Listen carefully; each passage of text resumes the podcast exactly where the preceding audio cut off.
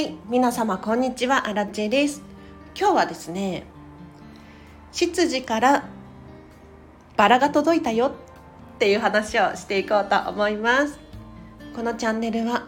こんまり流片付けコンサルタントである私がもっと自分らしく生きるためのコツをテーマに配信しているチャンネルでございます。ということで皆様いかがお過ごしでしょうか？私はですね昨日スタンド FM の新しい機能でこの音声配信を文字変換できるっていう、まあ、パソコンでやるんですけれど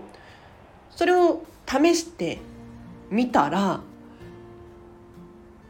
なかなか良くて非常にびっくりしております。なのでちょっと今後アラチェの配信は文字化してノートっていうブログサイトあるじゃないですか。あれであれでも投稿していこうと思ったわけですよ。あということで今日の本題いきましょう。執事からバラが届いたっ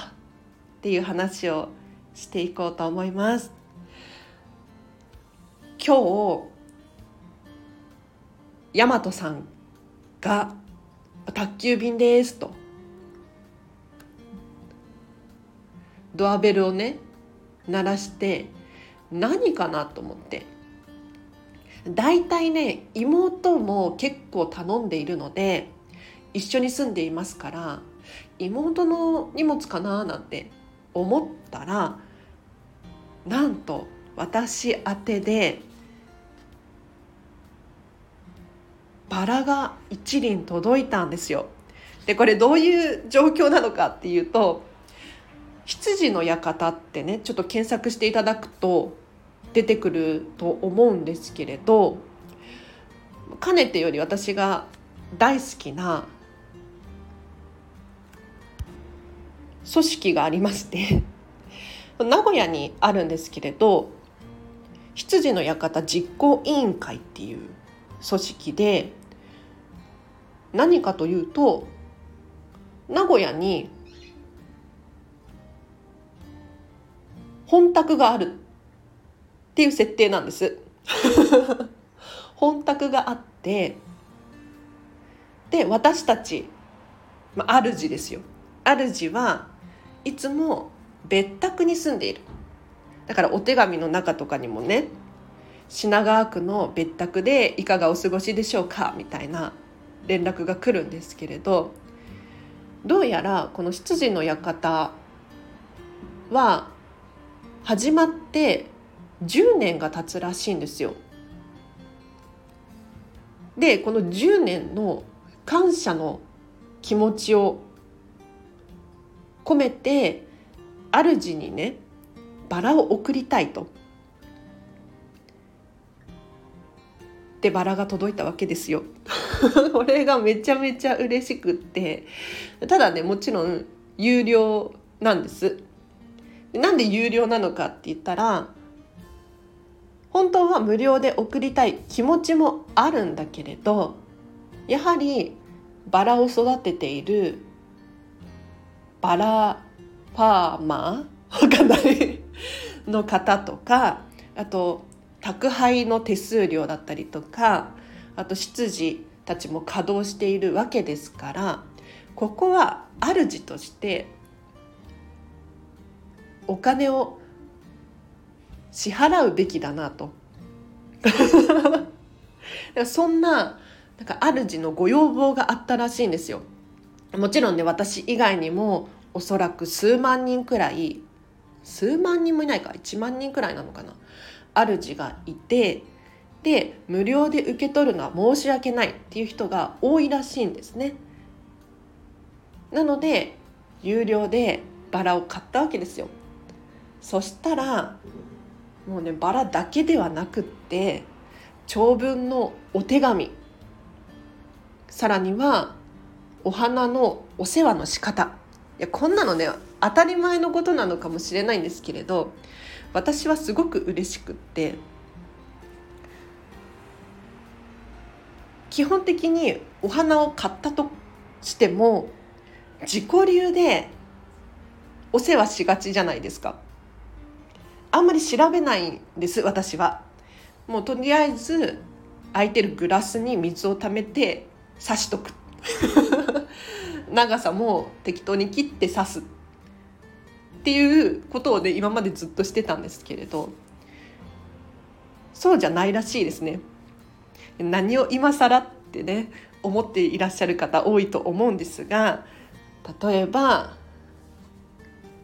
水の中で茎を切るとか。あとは23日に一度茎を1センチくらい切ると長持ちしますとか。いろいろあるらしいですね。いや知らなくてだから長持ちしなかったんだなんてね。思うわけですよ。はい嬉しいですね。でさらに本宅の壁紙の一部が届きましてこれ嬉しいなかなかちょっと意味わかんないかもしれないんですけれど最近ね名古屋に本宅が出来上がったんですよ。で私たち主は予約をすることでもちろん有料ですけれどそこに伺うことができるで滞在時間は2時間なんですが食事をすることができたりベッドルームでくつろぐことができたりキッチンをね覗かせてもらったりとかあとお洋服とか靴カバンなんていうのも置いてあるらしいんですよ。それを試しに着ることもできるし眺めることもできるし。っていうねサービスをしているらしいんですがその本宅の壁紙が届きましてこれすごくかわいい立派な壁紙ですよ。ちょっとねラメが入ってるんです。でこのラメね取れないんですよね。どうなってるんだろう。この壁紙をどこに貼ろうかなって今悩んでいる。状態でございます。ということで今日は羊からバラが届いたという話をさせていただきましたがいかがでしたでしょうか？私はねこういったテーマ性をゴリゴリに持っている組織大好きなんですよ。なのでディズニーシーが大好きだったりとか自宅もなるべく意味のあるものだけを置くっていうことを心がけていたりするんですね。でそんな中であったのがこの羊の館実行委員会なわけですよ。ここ本当におすすめで 普段はオンラインで羊の館の本宅で出されている食事とかお菓子とかを購入することができるネットで頼むことができるサービスをしているんですがようやくね本宅ができたので本宅にそろそろ伺いたいななんて思ってます。でこれだけ喋って終わりにしようと思うんですけれどバラが入ってた箱がすごく立派なの。真っ黒の箱なんですけれどバラよりも二回りくらい大きな箱に入っていてでさらに中はそのバラがグラグラしないように支えがついていてすごくないですか？この箱使えるなとかって思っていや箱は取っておいた方がいいですね。なぜならお片付けに使えるんですよ。羊の館の箱係の人に一個だけ要望があるんですけれど 何かと言ったら箱がね立派なんだけれどすごく惜しいの。何が惜しいかって言ったら